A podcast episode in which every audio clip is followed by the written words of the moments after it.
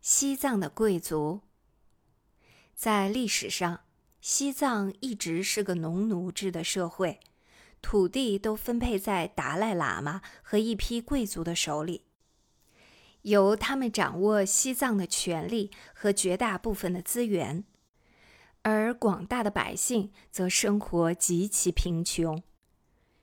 西藏的贵族加起来不过一百多家而已，统称为古扎。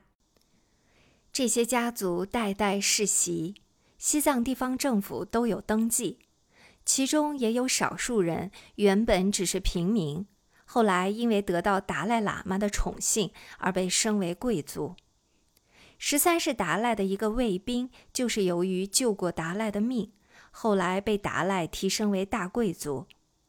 当然，也有本来是贵族，后来因为得罪了达赖喇嘛或者犯了罪。而被剥去贵族头衔的贵族之间很多都有亲戚关系，但这并不妨碍他们之间的勾心斗角，时常为了权力与财富斗得你死我活。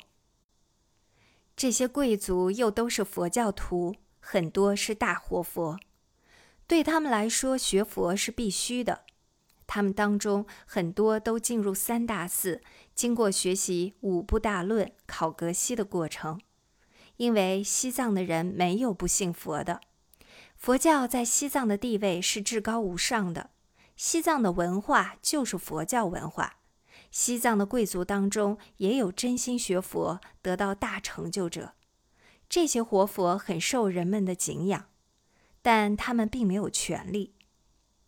但是佛教也被西藏的贵族们用来做政治工具用，利用佛教对外，甚至把它作为西藏独立的理由，这是无可争辩的事实。这些贵族们真正学佛吗？当然有师傅教他们学佛，但是不是真的依照佛法而修行，则只能看他们自己了。西藏的贵族以四大活佛为首，他们是。功德林、侧莫林、赤觉林和丹吉林，此外还有热振林。丹吉林活佛在十三世达赖喇嘛与满清政府冲突中帮助了汉人，结果达赖率军打回拉萨以后，便遭到了清算，活佛遭处决，整个庙子被毁为平地。这以后便只剩下了四大林，四大林都是大活佛。已经转世了许多代，都曾受过满清政府的册封。他们当中有的出任过摄政王，有的甚至出过达赖转世。林即是庙的意思。四大林各自有自己的庙子，拥有大量的田产和房产，以及大批的农奴。他们是在达赖之下最有权势的贵族。他们之下一等的贵族，虽然比不上四大陵，但也拥有大量的财产和一定的权势。很多在西藏地方政府里当官，或在西藏的国民大会中拥有一席位置。当时西藏的贵族之中分为两派，一派为保守派。他们主张绝对保持西藏传统的佛教文化和政体，抗拒外来势力进入西藏。另一派则是改革派，受到了西方思想的影响和英国人的拉拢，提倡改革政府，希望搞独立。英国人为了拉拢西藏的贵族，每年向这些贵族们提供所谓的免税证。即凡是经由印度进入西藏的商品，凭此证可以在印度享受货物进出口免税的待遇。抗战时期，内地物资极度匮乏，不少商人从西藏经印度向内地贩卖商品而谋取暴利。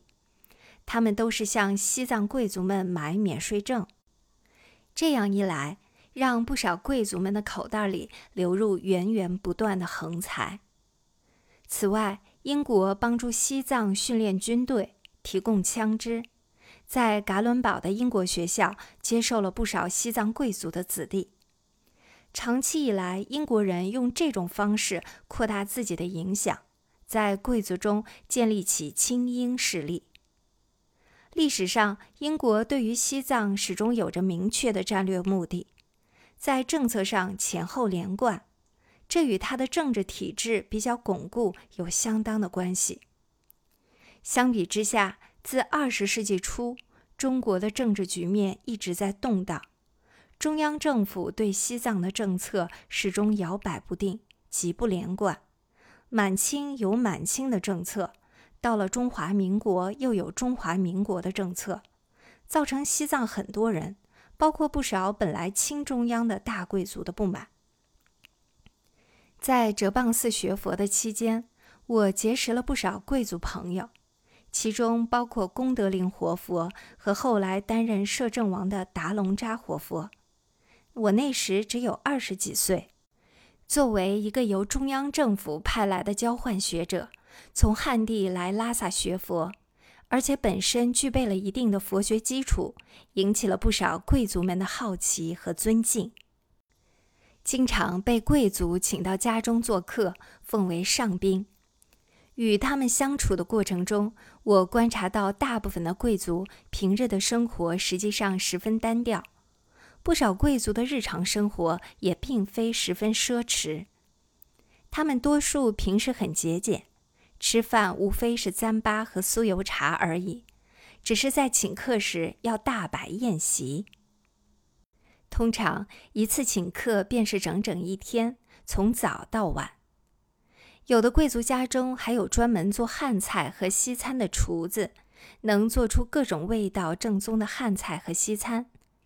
当官的贵族每日上午要去布达拉宫开会，如同上朝。